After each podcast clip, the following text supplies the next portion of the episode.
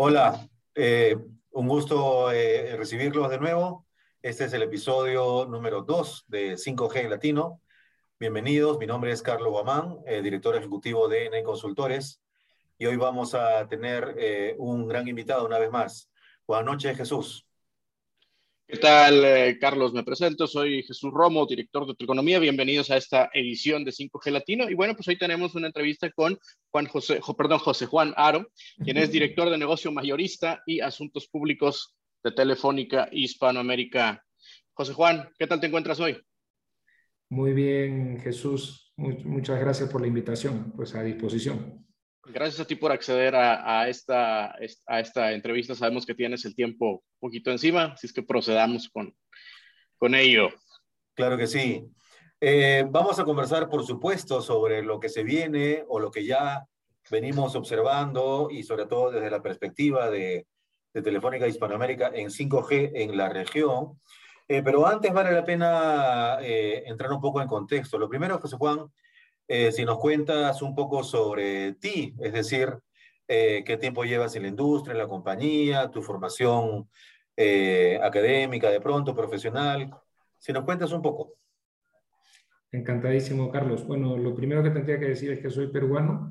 estudié Derecho en la Pontificia Universidad Católica del Perú y luego una maestría en la Universidad de Chicago en los años 1999-2000 cuando volví a mi país después de la maestría, pues eh, regresé a una consultora, trabajaba en Andersen y de allí pasé a Telefónica. Entré en Telefónica en la Secretaría General como abogado a cargo de pues, los litigios que teníamos con el Estado. Teníamos un conjunto de arbitrajes, disputas con operadores, un, paquete bastante grande de, de controversias. ¿no? Eso pues era el año 2003 y parte del trabajo que me tocó hacer fue intentar resolver los problemas por la vía de la, de la conciliación, del entendimiento, antes que seguir los procesos que teníamos abiertos. Y empecé a meterme pues, en las tripas de la, de la compañía. En el año 2006 me, me, invitaron a integrarme al negocio mayorista. Empecé encargándome de las negociaciones con los operadores, ya en la parte comercial. Después pasé un rato por, por el área de ingeniería, fui director de productos y servicios mayoristas y finalmente en el año 2009 ya me hice cargo de la, de la vicepresidencia de Estrategia, Regulación y Negocio Mayorista de Telefónica del, del, Perú. Desde el año 2011 estoy en Madrid en funciones corporativas y desde el año 2019, cuando se creó eh, Telefónica Hispanoamérica, pues asumí la, la, responsabilidad de negocio mayorista, regulación, sostenibilidad, asuntos públicos. Es un poquito mi, mi historia en la compañía, o sea que tengo más o menos 20 años en la industria. ¿no? Cuando estabas estudiando, eh, este, ¿te imaginabas que ibas a terminar en el ámbito de tecnología y telecomunicaciones? ¿Tenías ya algún llamado o fue algo lo que llegaste ahí de pronto, ¿no? De casualidad, como muchos.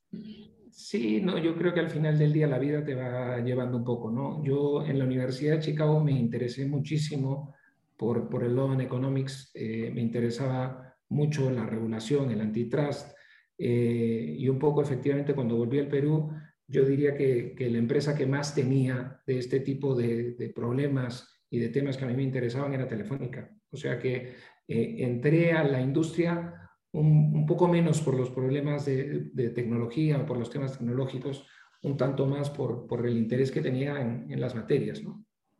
y que eso también nos lleva a la historia de Telefónica que pasan los 90, ¿no? Tenemos una ola de liberalización importante a nivel América Latina y a partir de los 2000 es donde vemos una expansión de grupo telefónica que en esos 20 años pues ha tenido hitos para transformarse precisamente en Telefónica ISPA. No, no sé si nos puedas, eh, desde tu perspectiva, ¿no? Como llegas a este, a, este grupo este empresarial y qué, cómo has visto o, o, qué han sido los cambios, ¿verdad? Que desde tú como parte de Telefónica has visto en la industria en Latinoamérica que además te han llamado la atención o que consideras más importantes. Pues mira, yo lo primero que te, diría es que Telefónica es un grupo profundamente comprometido con, Latinoamérica. ¿no? Tenemos más de 30 años eh, operando en la región y hemos demostrado ser un inversionista de largo plazo. Nuestra aventura, efectivamente, como, como tú dices, Jesús, se inició por, por vía de la participación en los procesos de privatización en Chile, en Argentina, en, en, este, en el Perú, en mi país. ¿no? Eh, y lo que hicimos inicialmente fue comprar eh, empresas públicas que se dedicaban al negocio de la telefonía fija, ¿sí? Y transformarlas y digitalizarlas. Y ese fue un proceso, pues, sumamente interesante, ¿no? Eh, pero además, estas compañías venían con, con, licencias para el uso de espectro y por tanto también nos tocó desarrollar el negocio móvil desde cero. Empezamos a desarrollarlo en cada una de las operaciones que teníamos. ¿no?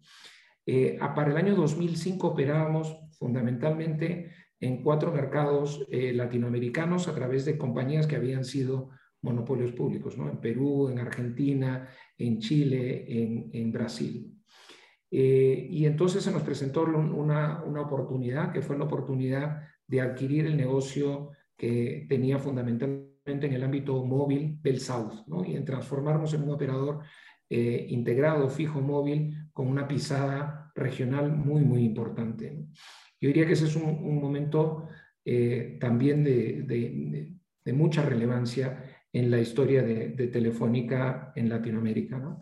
Pero, pero claro, en este periodo de 30 años, pues han habido también momentos tecnológicos interesantes, ¿no? El lanzamiento de la DSL, por ejemplo, para la provisión de la banda ancha en América Latina, más o menos al mismo tiempo eh, en que lo hicimos en eh, eh, España. O la masificación de los servicios móviles a través de la introducción de una oferta de prepago. Ahora bien, el momento actual en Latinoamérica, pues es un momento de retos, ¿no? El ciclo macroeconómico, es un ciclo eh, que nos presenta pues, una situación de, contracción económica, eh, pues un escenario macroeconómico también complejo y lo que toca es ajustarse a las nuevas situaciones para seguir siendo rentables y para poder entregar de un modo sostenible nuestro servicio a los clientes. En el año 2019, Telefónica constituyó una unidad específica para Hispanoamérica, esto es para los países de Latinoamérica de habla hispana, separándola de, la operación eh, eh, brasileña. Y en esa aventura vamos ya, ya por más de dos años. Y lo que hemos hecho en este, en este tiempo, pues básicamente ha sido repensar nuestro negocio, tratar de encontrar eh, modos de operación que nos permitan ser más rentables. y hemos encontrado un enorme espacio en la compartición de infraestructuras. Hemos desplegado con este modelo fibra o estamos desplegando fibra en Chile y en Colombia en conjunto con KKR a través de una empresa eh, mayorista de fibra. En México celebramos un contrato con ATT para explotar conjuntamente eh, su red. En Perú lanzamos Internet para Todos. Hemos, hemos tenido mucho movimiento eh, básicamente sobre esta lógica, ¿no? sobre la lógica de, de, la compartición. Así que han sido 30 años de evolución, de cambio, de adaptación a, las circunstancias de nuestra región, pero siempre apostando por, por Latinoamérica. ¿no? Claro, ¿no? Y quizás para el, el, usuario, ¿verdad? El, perdón, la audiencia y en general los usuarios, Telefónica tiene esta transformación en 2019. Y a veces los usuarios dicen, bueno, ¿y por qué Brasil, verdad? Pero cuando tú desagregas en el análisis, por ahí tenemos nosotros una gráfica, lo que contribuye Brasil a ventas y a, a la utilidad, está en un cuadrante en donde comparte con España, ¿verdad? Y está con la división ahí alemana cerca y Hispam está en otro lado. Ahora que menciona, mencionas algo muy importante que nos lleva a nuestro temario, creo, es la parte de Telefónica, es una, es una empresa que maneja varias tecnologías, ¿verdad? Fijas, móviles, incluso tiene elementos satelitales, pero el, en el ámbito móvil, que es en donde tratamos de centrarnos en este podcast, hay un tema en, o un momento en donde parece que estamos avanzando hacia 5G en América Latina, pero hay una oportunidad para 4G y, este, ahí menciona, bueno, para 4G y en combinación con, por ejemplo, con tecnologías como fibra, en donde eh, Telefónica tiene estas iniciativas, ¿verdad? Eh, creo que en, Perú, creo que en el ámbito móvil, ahí me gustaría que nos platicaras un poco más de Internet para todos antes de, de, pasar, si quieres, a, a, los demás casos, ¿no? ¿Por qué está centrada en 4G y por qué es tan importante. Sí, nada, eh, efectivamente, como, como dices Jesús, eh, nosotros pensamos que en este momento una parte central ah, de, los retos de la industria, evidentemente, es el de incrementar la cobertura de 4G. Eh, y este es un proceso que, querámoslo o no, es todavía un proceso que se encuentra en marcha en, en la región. En el año 2019 um, nosotros lanzamos una compañía independiente para atender el sector rural en Perú, se llama Internet para Todos. De esta compañía somos socios Telefónica, eh, Facebook, Hoy Meta, el el Banco Interamericano de Desarrollo y CAF. Y básicamente la compañía tiene por objetivo efectivamente asegurar la masificación del 4G en las zonas rurales. El punto de partida eh, era pues básicamente el que, el que tú de alguna manera intuyes. ¿no? Eh, aproximadamente eh, unos, unos 2.000 nodos de la red que atendían la zona rural entre macroceldas y microceldas, pues estaban proveyendo tecnología 2G o 3G en el acceso, pero es que además estaban la mayoría de, ellos conectados con links satelitales. ¿no? Esto básicamente suponía que en gran parte de la pizarra rural el servicio relevante era solamente el servicio de voz. Y claro, lo que nosotros eh, estamos convencidos es que el servicio que hoy día importa es el servicio de datos y la conexión a Internet a través de la cual se llega pues, a las aplicaciones de educación, de salud, eh, de teletrabajo que han sido tan importantes durante la pandemia. Eh, así que nos trazamos el, el reto de construir un modelo de negocio que nos permitiera transformar la red de acceso, evolucionándole de 2G a 4G, pero también transformar la red de transporte para convertir las soluciones satelitales en soluciones terrestres, ya sea radio o fibra. Eh, así que en ese proceso vamos. Cuando empezamos esto, habían, calculábamos nosotros, 4.5 millones de peruanos no conectados a servicios de datos móviles. Hoy día hemos conectado ya eh, más, más o menos 13.000 localidades, más de 2.5 millones ah, de, peruanos que antes de la, de la pandemia estaban desconectados. Eh, y lo que más nos llena de orgullo, además, es que la infraestructura que estamos tendiendo no solo provee servicios mayoristas a Telefónica, sino también a otros operadores en el, en el territorio peruano. ¿no?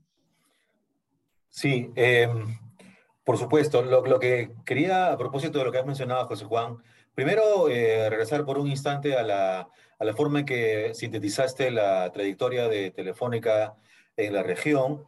Digamos que hemos ubicado un primer momento en, a inicios de la década de 1990, como mencionaba Jesús, un proceso muy intenso de apertura de mercado que, que conjugó con una estrategia a su vez de España como país de eh, la expansión económica, de sus inversiones en mercados que le resulten afines y naturalmente por razones eh, históricas, América Latina le resultaba bastante afín.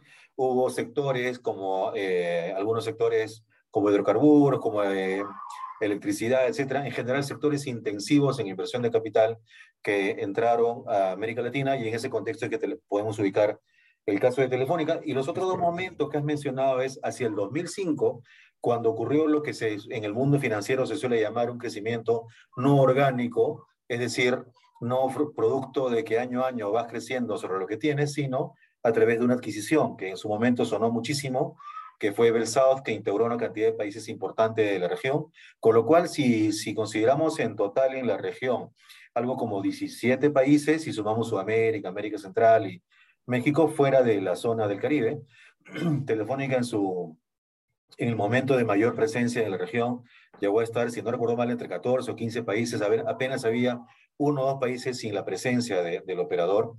Eh, y el 2019, donde se da este giro, ¿no? donde eh, Telefónica eh, Hispanoamérica es creada con un nuevo enfoque. Entonces, antes de continuar, te quería preguntar, ¿cuántos países tiene ahora Telefónica Hispanoamérica? Pues nosotros operamos en ocho países. hace un mm, poco más de un año completamos nuestra desinversión en Centroamérica. En Centroamérica operábamos en cinco países más eh, y además, evidentemente, operamos también en, la región latinoamericana, en Brasil. Claro que sí. Y lo otro, has mencionado una serie de eh, innovaciones, o sea, modelos de negocio innovadores que permiten, a partir del fundamento de la compartición, sostener un crecimiento eh, en todo por ahora en 4G. En ese sentido, Internet para Todos, mencionaste, nació en Perú, tiene un ánimo de, eh, a partir de los resultados que luego de tres años de su creación, ser expandido a otros eh, mercados en la región?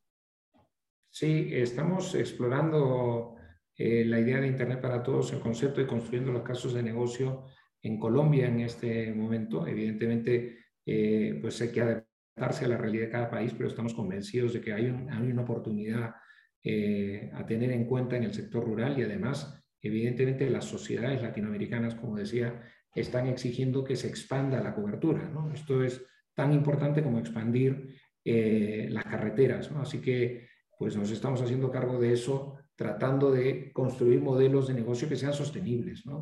Eh, así que sí, ilusionados en la idea de poder expandirlo a la región. Y en ese sentido, antes de pasarte la posta, Jesús, has mencionado algo fundamental, ¿no? La sostenibilidad. Eh, ¿Cómo sienten en Telefónica Hispanoamérica el rol de los estados en los diferentes países de la región eh, en cuanto a la contribución con que esa sostenibilidad pueda ser una realidad?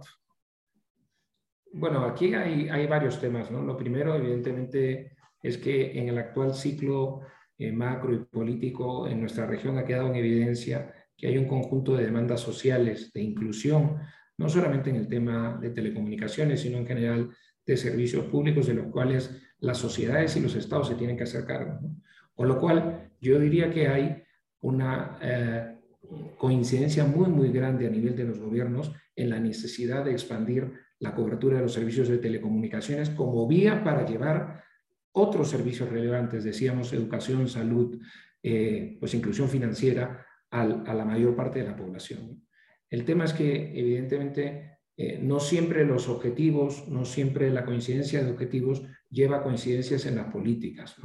Y allí donde los estados pues eh, eh, declaran la necesidad de expandir la cobertura al mismo tiempo, eh, incrementan sus expectativas recaudatorias sobre el sector. ¿no? Y nos encontramos con situaciones extremas en donde, por ejemplo, el, el, espectro, que es el recurso que necesitamos para atender redes móviles, pues se intenta colocar a unos precios exorbitantes que hacen imposibles la construcción de casos de negocio o pues situaciones en donde existen tributos particulares y ahí podemos eh, este, contar muchas historias, ¿no es cierto?, que se imponen sobre el sector de las, de las telecomunicaciones. El caso, por mencionar solo uno, del IEPS, por ejemplo, en, en, México, o el tributo eh, este, a la seguridad que en su momento eh, este, se creó en, en, El Salvador y cosas por el, por el estilo. ¿no? Entonces, sí que pensamos que existe como decía, una coincidencia de propósito,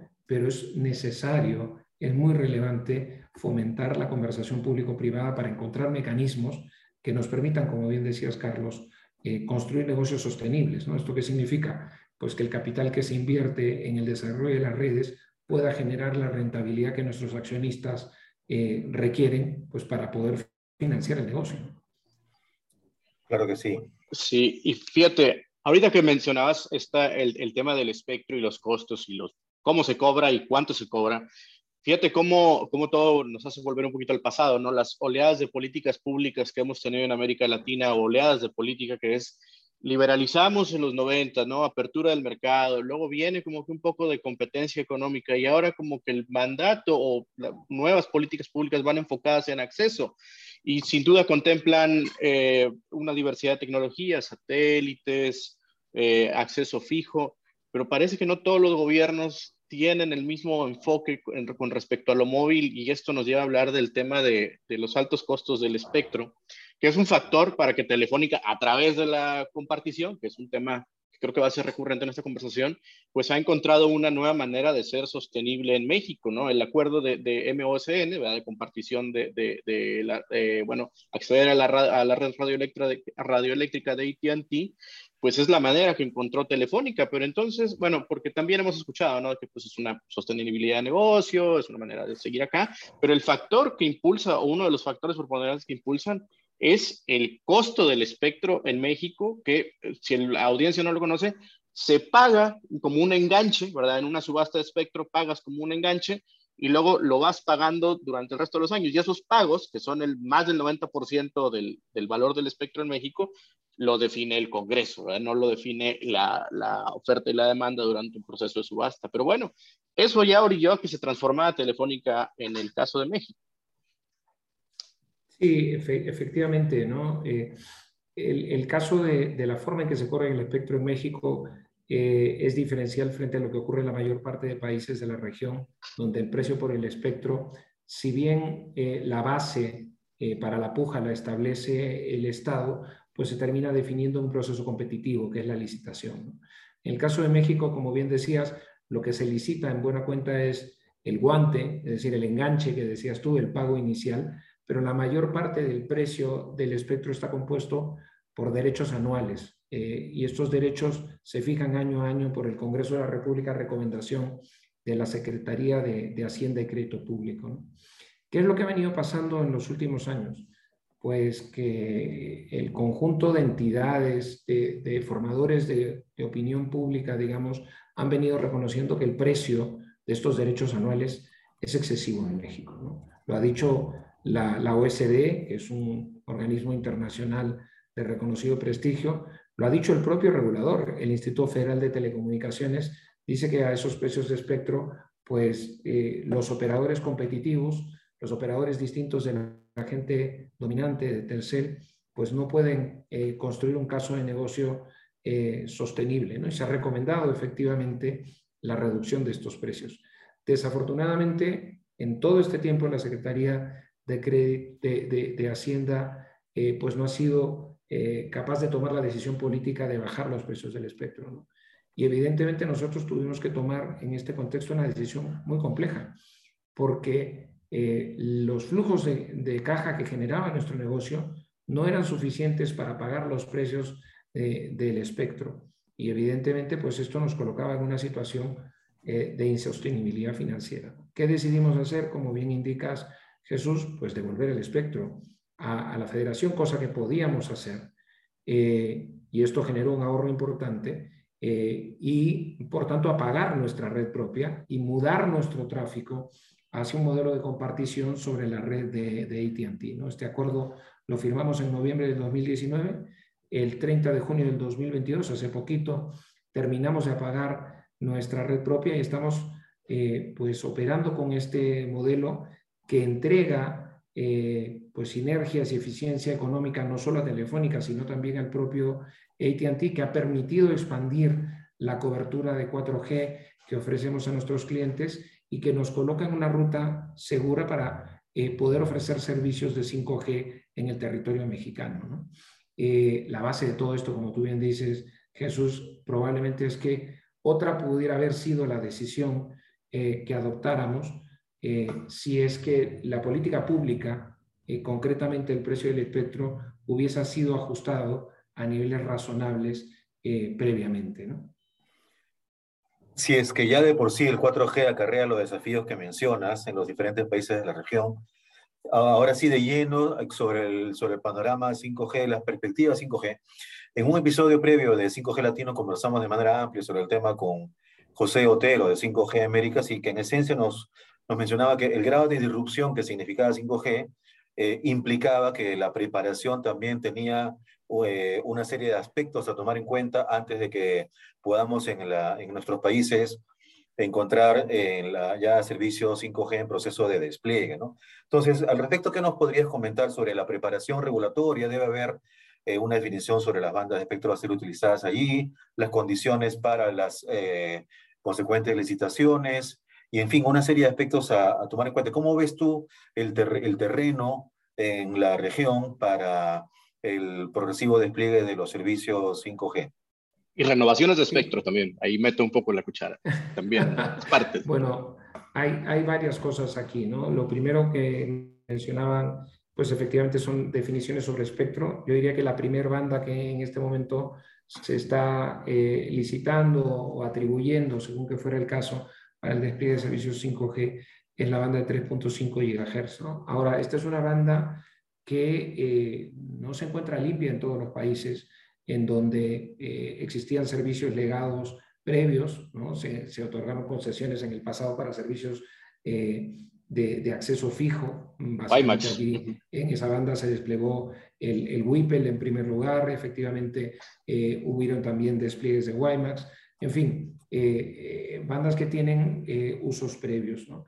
¿qué, ¿qué, nos parece que es importante en este caso? Pues lo que nos parece que es importante es garantizar una adecuada limpieza de esa banda que entregue suficiente ancho de banda para, para los potenciales operadores como para poder desarrollar redes robustas de 5G. ¿no? Hablamos cuando menos de entre 80 y 100 MHz contiguos. Y, y, si, y si damos atención, por ejemplo, al, primer proceso que, ocurrió en Hispanoamérica, que es el proceso de Chile, descubriremos precisamente que en Chile no fue posible asegurar esos anchos de banda. El, ancho de banda máximo que se adquirió en esa licitación fue de 50 megahertz y hay una discusión todavía pendiente en Chile sobre eh, el, destino que debe darse a eh, las eh, licencias para telefonía fija que existen todavía en 3.5 GHz. Esto es una discusión que se encuentra en marcha. Entonces, este tipo de debates sobre qué hacer con las licencias previamente otorgadas, cómo de ser el caso poder transformarlas, cómo de ser el caso el Estado puede recuperarlas para volver a licitar el ancho de banda, pues son discusiones que están presentes el día de hoy en varios países. Entonces, primer tema, parece sencillo, pero no lo es, es asegurar que tenemos perfectamente limpia la banda de 3.5 GHz, que somos capaces de entregar anchos de banda adecuados, que tenemos una ruta clara para esto. Ahora, lo segundo es entender que el 5G no es una red que se construye en el aire es una red que requiere eh, pues que el, despliegue de 4G previamente pues, pues se haya desarrollado de un modo eh, eh, suficientemente robusto. Y efectivamente, como conversábamos en, un inicio, pues en Latinoamérica los procesos de despliegue de 4G todavía no, no, no han concluido. Entonces, anticipar la carrera del 5G cuando las zonas rurales, las poblaciones más necesitadas, eh, fuera de los centros urbanos todavía no tienen acceso a 4G, es probablemente poner eh, la carreta antes que los caballos. Luego además hay que entender que cuando se inicia un despliegue de, 5G, dados los anchos de banda que, eh, se, requieren, que se utilizan, ¿sí? pues necesitamos tener bajo el de fibra para poder asegurar la adecuada performance de la red. Entonces, también hay una precondición para el adecuado despliegue de, este tipo de redes en la región, que es el crecimiento de la fibra, que también es un proceso concurrente, pero que todavía está en marcha en, nuestros países. ¿no? En Chile, como comentábamos, el despliegue de fibra eh, este, pues, eh, está en, un nivel muy grande de aceleración, pero es un proceso que todavía no se ha terminado. Lo mismo en Colombia, en la mayor parte de la región, todavía eh, la agenda de la fibra es una agenda pendiente. ¿no? Entonces, pues, pues condiciones de espectro, condiciones de red y también condiciones regulatorias, porque hay necesidad pues, de repensar un conjunto de cosas cuando se despliega el tema del 5G. Por ejemplo, eh, eh, digamos, facilitar la compartición de recursos. No siempre esto es sencillo. Por ejemplo, tenemos limitaciones en la compartición o en el pooling de espectro que se puede hacer entre operadores en el mercado secundario, ¿sí? entender un poco cómo, cómo debe ser el tratamiento de neutralidad de red o la política de competencia. Entonces, la agenda del 5G es una agenda pues omnicomprensiva. ¿no?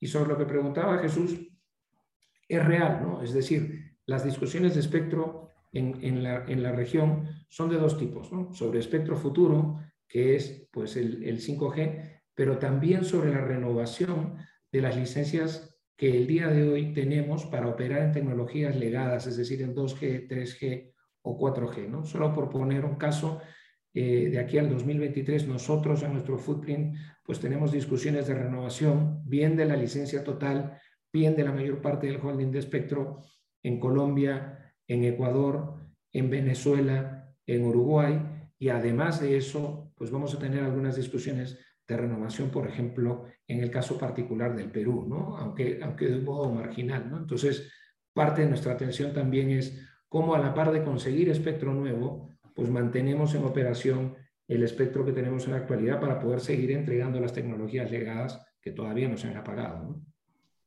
Fíjate que en un foro de analistas le escuché a un ejecutivo de T-Mobile decir una frase que decía, el secreto de la movilidad es que es todo fibra y vemos como que está eh, empezando a hacer, hacer este ruido, ¿no? El tema de, de, a veces la obligación que te ponen en unas licitaciones o los compromisos es la cobertura, pero quizás es más valioso el empezar a construir una infraestructura de fibra pensando en las redes este, que vengan, ¿no? Entonces, eso, eso me parece que, que es una oleada de política que habíamos tratado de, tal vez, de entrarle con las redes troncales, pero que quizás requiere una, una reactivación en este momento. Y bueno, José Juan, este, para pasar al tema de 5G, pues bueno, ya delineaste muy bien el, el, tema de, hay una, en algunos países pues hay un déficit de fibra, ¿verdad? Hay una necesidad, en algunas partes el, el espectro no es nada más darlo, es reorganizarlo, que eso me decía un colega, ay, pero mira, en Estados Unidos la 3.5, un problemón. Le digo, pues sí, pero si ves el caso de Chile, México, pues ha tenido que reorganizar.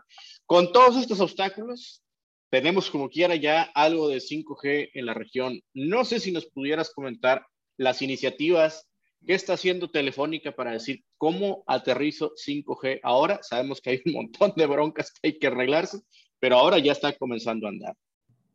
Sí, nada, yo te, decía, nosotros en, en, Chile participamos muy, muy agresivamente en la licitación de 5G. Eh, allí tuvimos que tomar una decisión si es que mm, valía la pena comprar espectro solamente en la banda de 3.5 o si además eh, apostábamos por las milimétricas. Allí se, se, puso en licitación también la banda de 26 GHz. Finalmente nosotros fuimos de aquellos que no pujamos por esa banda porque entendíamos que todavía no estaba adecuadamente desarrollado pues el, el, ecosistema y en 3.5 GHz compramos 50 MHz.